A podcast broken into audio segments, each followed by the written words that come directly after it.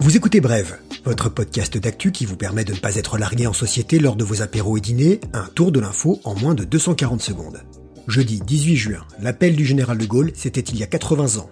Covid-19, quoi de neuf, on fera un point sur la recherche. Le pangolin, maintenant, on lui veut du bien. Et pour finir, on parlera du premier médicament contre l'alcoolisme. Ici Londres.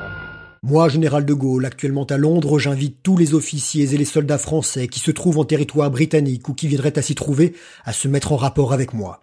Désolé pour l'imitation, le texte est connu, l'enregistrement officiel a disparu. L'appel a été diffusé sur les ondes de la BBC le 18 juin 1940 à 22h, heure de Londres, où se trouve alors le grand Charles, 1m96 tout de même. Un appel peu entendu, Charles de Gaulle est alors quasi inconnu en France et en pleine débâcle, civils et militaires n'ont pas l'oreille collée au poste de radio. Mais le discours désormais mythique est diffusé dans la presse dès le lendemain et dès le lendemain Charles de Gaulle répète son appel. Il le fera encore deux fois et dès l'été 1940, des milliers de volontaires rejoignent les rangs des forces françaises libres. C'était il y a 80 ans.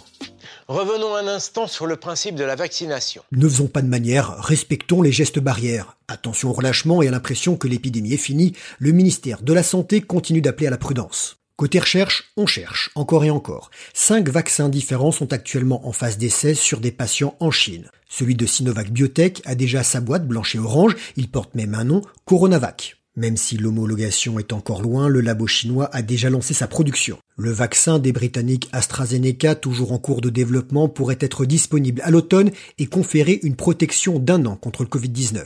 Le français Sanofi travaille sur deux vaccins différents. Le projet le plus avancé, calqué sur la plateforme technologique du vaccin contre la grippe, devrait démarrer les phases cliniques après l'été, mis sur le marché envisagé mi-2021. Le Nantais Xenotera travaille lui sur un médicament, il a réuni 7 millions d'euros pour accélérer la mise en place de son traitement, XAV 19, et préparer son essai clinique. En attendant la pilule miracle ou la divine picouse, et pour éviter le coup de blues, un peu d'espoir. La dexaméthasone, stéroïde utilisé auparavant pour soigner le syndrome respiratoire aigu, le SRAS. Dans l'essai britannique Recovery, les spécialistes ont découvert que ce médicament réduirait d'un tiers la mortalité chez les malades les plus graves. Petit pangolin, c'est la danse petit pangolin quand il fait son mal. On va rester dans la médecine traditionnelle chinoise, cette fois qui regorge de remèdes à base d'animaux sauvages pour tout traiter. Bile d'ours, cornes de rhinocéros, liqueur d'os de tigre ou encore écailles de pangolin. Le fameux pangolin qu'on pouvait acheter vivant encore récemment au marché de Wuhan, soupçonné comme chacun sait d'avoir joué un rôle dans la transmission à l'homme du nouveau coronavirus. La cible préférée des braconniers peut enfin souffler. La Chine vient de retirer les ingrédients issus du pangolin de la liste officielle des produits de sa pharmacopée traditionnelle, quelques jours après le renforcement des mesures de protection de cet animal. Les écailles du pangolin étaient indiquées dans le traitement de l'arthrite, des ulcères et des tumeurs, mais leur vertu n'a jamais été scientifiquement prouvée. Le marché de ces remèdes que l'on trouve ici exotiques pèserait plus de 30 milliards d'euros par an dans l'économie chinoise.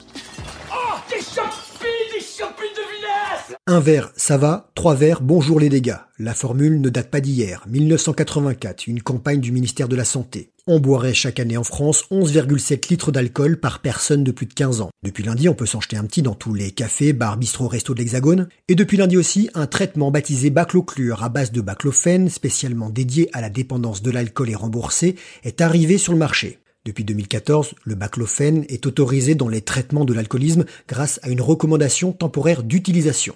Ce produit est utilisé depuis les années 70 comme relaxant musculaire, mais son usage a peu à peu été détourné vers les traitements de l'alcoolisme. Les risques de surdose peuvent être mortels. Le dosage maximal a donc été fixé à 80 mg par jour, insuffisant pour certains, mais un espoir pour 3 millions de Français après des années de controverses. Voilà, c'était bref, merci de votre fidélité, on se retrouve demain, même podcast, même heure, suivez-nous sur les réseaux sociaux, parlez autour de vous, car l'info, ça se partage.